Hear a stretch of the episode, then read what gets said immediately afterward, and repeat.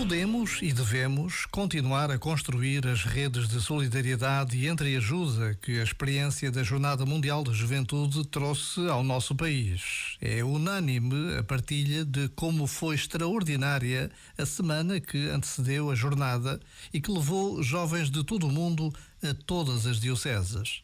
E na semana da jornada, a alegria encheu a cidade de Lisboa e todos os arredores, numa vivência única em que todos se entendem na linguagem do acolhimento e do afeto. Nestes dias em que as chuvas provocam inundações e estragam tantas colheitas, precisamos desta partilha, desta sensibilidade entre todos. E por vezes basta uma pequena pausa para nos interrogarmos sobre o que poderemos fazer para ajudar quem precisa. Já agora, vale a pena pensar nisto. Este momento está disponível em podcast no site e na app.